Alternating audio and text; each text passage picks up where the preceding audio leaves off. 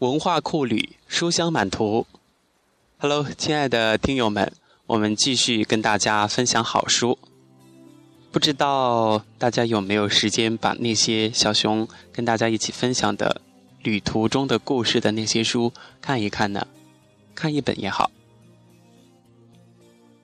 不在旅途中，就在听旅途中的故事。好，今天为大家推荐的是第二十六本书。在漫长的旅途中，日本国宝极地摄影家星野道夫最后一作，单独在零下四十度的冰河地带扎营一个半月，所拍摄、所写下的冰河挤压滚落至海中的声音，长期在海湾中冒着酷暑与浪涛，划着小独木舟来回巡夜所捕捉到的座头鲸深浅前扬起的尾鳍的画面。一个人横跨阿拉斯加的四季，在各地扎营所记录下的驯鹿。旅居阿拉斯加二十年，长期只身行旅于酷寒的极北大地。对于生活的严苛自然环境中的人与动植物，以镜头和执着地投注关怀的目光，同时也以无尽的温柔笔触，诉说重新省思所谓丰富人生与幸福定义的静谧话语。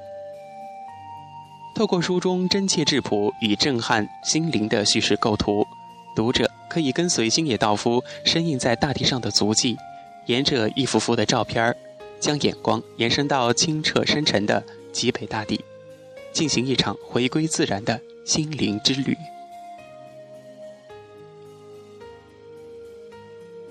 第二十七本书，把车开到西藏去。西藏，在很多人眼里。是一个神秘神奇的地方，有着独特的吸引力。它以其特有的魅力吸引着全球游人的目光。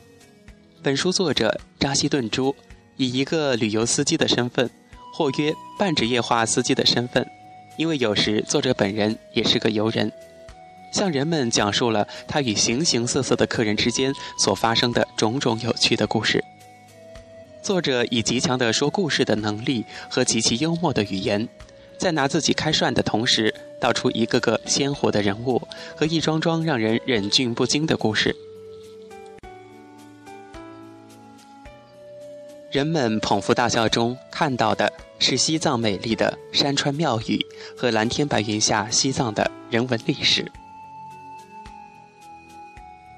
接下来为大家推荐的这本书叫《阿里》。阿里，西藏的西藏，世界屋脊的屋脊，东方的奥林匹斯山，孕育了象雄、古格两大文明。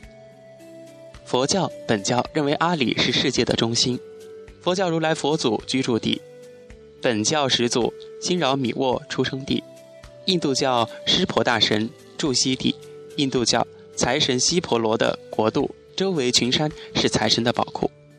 这本书。作者是毕淑敏，他会向所有的人讲述他在阿里的一切感受和发生在那里的所有的故事。再为大家推荐的这本书叫做《只道漫山是白云》，云南高，云南宽，云南远，云南艳。这是一篇你没有看过的游记，这是一本你没有读过的散文。这是一个梦，开放在遥远的云南，彩云般亮丽，丝竹般欢乐，清幽的古韵尽情地绽放在那片妖艳的红土地上。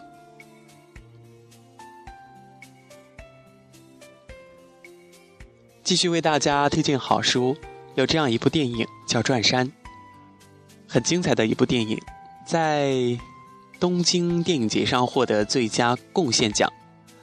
那么，与这部电影同名的还有一本小说《转山》。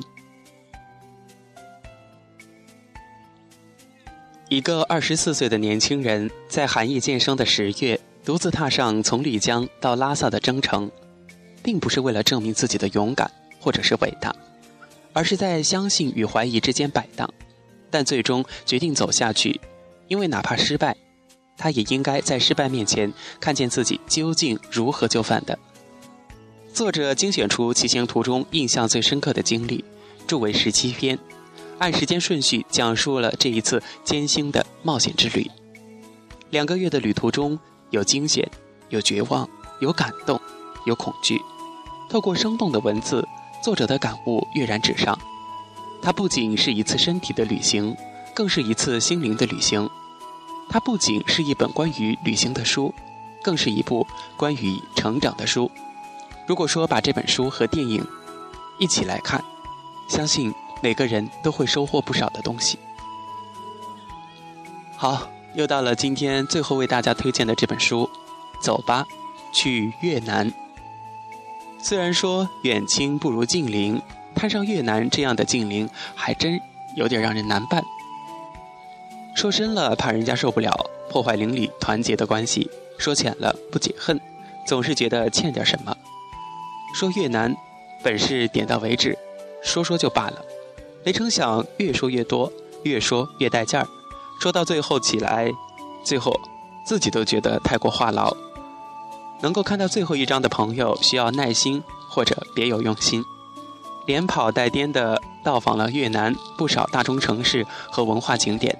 如果有人把这一本《走吧越南》当作是旅游指南，也无不可。